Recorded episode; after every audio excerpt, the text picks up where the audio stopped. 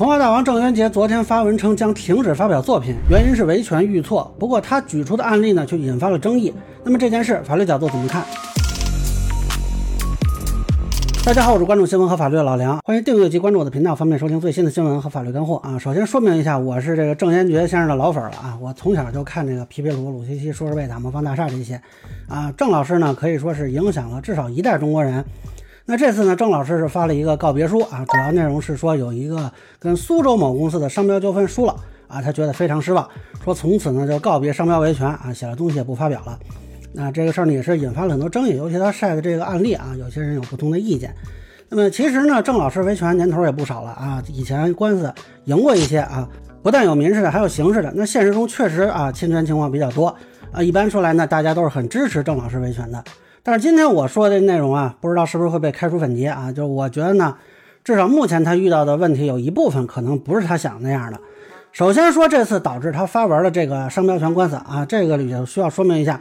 通常我们说这个知识产权是包括了著作权、商标权和专利权的。那郑老师说啊，有七百个侵权纠纷啊，这个我不太清楚有没有外观设计专利的情况。那目前看，主要就是著作权和商标权啊，这两者逻辑不太一样。著作权主要保护的是表达的创新性和独创性，而商标权其实更多的是为了防止误认混淆。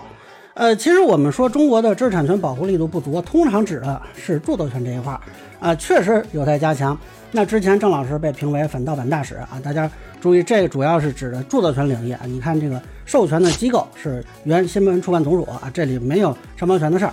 那如果是使用了他的作品的故事情节呀，包括相关的动漫作品的人物形象啊，这个其实都是属于著作权保护的范畴。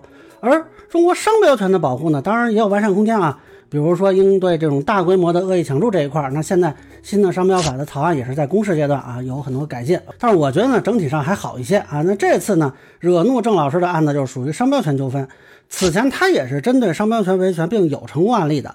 那这里解释一下，现在对商标权的保护，我国基础上是双重相同标准，也就对于相同商标、同一种商品。就直接推定为混淆，当然也有说不考虑混淆的，就反正就是这种情况就认定是侵权了，除非你能证明自己使用在先之类的，这个就叫做绝对保护。老百姓一般比较容易理解，就是这种。那如果是单相同单相似呢？比如说啊，同种商品近似商标，或者同样商标类似商品啊，那这个就很明确的是要求容易导致混淆的才认定侵权。如果只有商标相同啊，这个商品连相似都没有呢？呃，那也有保护啊，那就是驰名商标制度。但是这个要求是误导公众，致使该驰名商标注册人的利益可能受到损害的啊，才会有所限制。那么具体到郑老师的这个商标啊，即便我们认可是驰名商标啊，这个舒克这个名字确实很驰名，你也要考虑是不是会误导公众，导致说你的利益受损。那么这个裁定书啊，在中国商标网上是可以查到的啊。那对方答辩称自己关联公司是德资企业。这家公司的母公司的德国企业创始人姓舒克啊，翻译过来就是舒克。当然了，这个属于翻译领域的啊，我也不是很了解。反正对方是这么答辩的。那么商评委呢提了四个考虑因素啊：知名度、关联程度、是否误认、搭便车的故意。综合考量就是承认有知名度啊，但是不认可关联程度，因为对方这个产品属于机器工业产品，具有专门用途。呃，相关的公众呢不至于认为二者存在特定的联系，也不认为有这方面的故意，所以。结论就是驳回啊！恕我直言，不认为程序上有什么问题，实体部分呢见仁见智。那郑老师指责说，理由之一竟然是该公司有德国血统。呃，我不知道是他理解问题还是怎么回事。目前从这份裁定书看，跟哪儿的人没什么关系啊，主要是不存在误认可能。而且呢，这个苏州公司它也没有德资背景，它只是通过合同跟上海舒克达成关联而已，是上海舒克是德资的。呃，现在有媒体还跑去采访这个上海舒克，上海舒克说跟他们没有关系啊。这个从法律角度看，确实是因为他们并不是商标申请人，他们只是跟商标申请人有合同啊。另外插一句啊，就是很多人拿这个刘德华板鸭事件举例子啊，我看自媒体编的也挺热闹啊，说刘德华起诉了。那其实呢，刘德华从来就没有起诉过，当时只是有一个经纪公司发了一个咨询函，那么后来刘德华在他的官方论坛专门回应过啊，是不会有诉讼的。那我看也有网友质疑啊，说如果明天有一个德国公司说自己叫全聚德下水道公司啊，是不是就会因为说全聚德的知名度只在美食领域，所以啊，它这个名字就合法呢？啊，其实这还是看一个能否混淆和有意混淆的问题。但大家会不会认为这两个企业有关联，以及这家公司它为什么要叫全聚德？就我所知，德国没有人姓全聚德啊。那你要这么翻译就太刻意了。实际上呢，之前郑渊洁这边告鲁西西的商标侵权啊，这个就是这么一个情况。那这个卤是卤制品的卤，法院就问你这产品带卤字合理，因为你确实是卖相关食品的。但是你为什么叫西西呢？那对方说我女儿小名叫西西。法院认为这主张与常理不符啊，商标无效。那么现在这个舒克的商标呢，反正商评委觉得是合理的啊，我个人更倾向认同商评委。当然，仅就这个案子，我可能不是很认同郑老师，但是，呃，据说他认为有存在说七百多个侵权的案例嘛。那从以往的这个案例看，也确实存在侵权的情况，也是被法院认定的。而且呢，著作权或者外观设计专利是不是有侵权的，这个咱们也不知道。毕竟这七百多个案子都是什么情况啊，我们也没有研究过。所以呢，有些人说他是碰瓷，呃，这个我持保留态度啊，也不能说他有一个案子你可能觉得有问题，你就觉得他七百多个案子都有问题。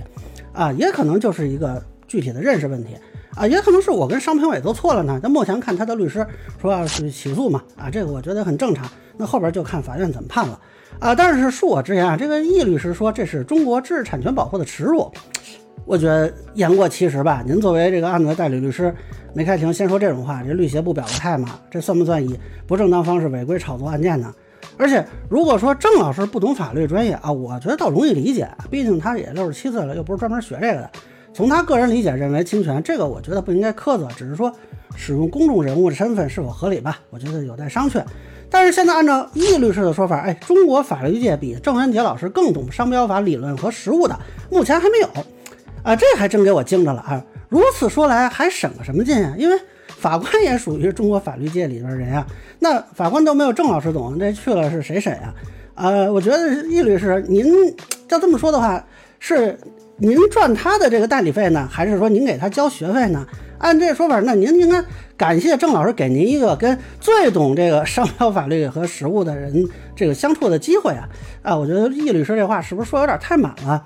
那最后我再说一个私货，就是我看很多人都觉得郑老师手里有各种 IP 嘛，应该能够很好的开发。但是现在如果把这件事归结为说知识产权保护不力啊，所以没有开发出来，我觉得不太能认同啊。因为现在并不是说盗版侵权太多导致没有市场份额，又或者说恶意注册导致说企业发展受阻。就大家觉得最近几年郑老师的这个作品商业开发的进度怎么样呢？啊，我觉得大家自然有个评价。但是作为创始人嘛，这个。十年二十年呢，都陷入到这个商标诉讼中，甚至为了官司输赢啊，影响这个自己的内容输出。我觉得这个状态很奇怪啊。咱们说，甭管是迪士尼啊、漫威啊，也都有版权诉讼啊，但主要就是法务部门来负责，也没听说这个诉讼不成，于是好，这个我们续集不拍了。那为什么郑老师现在屡屡被推到前线？我觉得这个方式有点问题。我其实比较建议郑老师还是回归到内容创作和开发上。啊，维权诉讼啊，这些事情交给专业团队是个挺好的选择啊。希望这件事将来能有一个让大家都不算太难看的结果吧。那以上就是我对郑渊洁发告别书事件的一个分享。个人浅见难免疏漏，也欢迎不同意见小伙伴评论区、弹幕里头留言。如果你觉得说的还有点意思，您可以收藏播客老梁不郁闷，方便收听最新的节目。谢谢大家。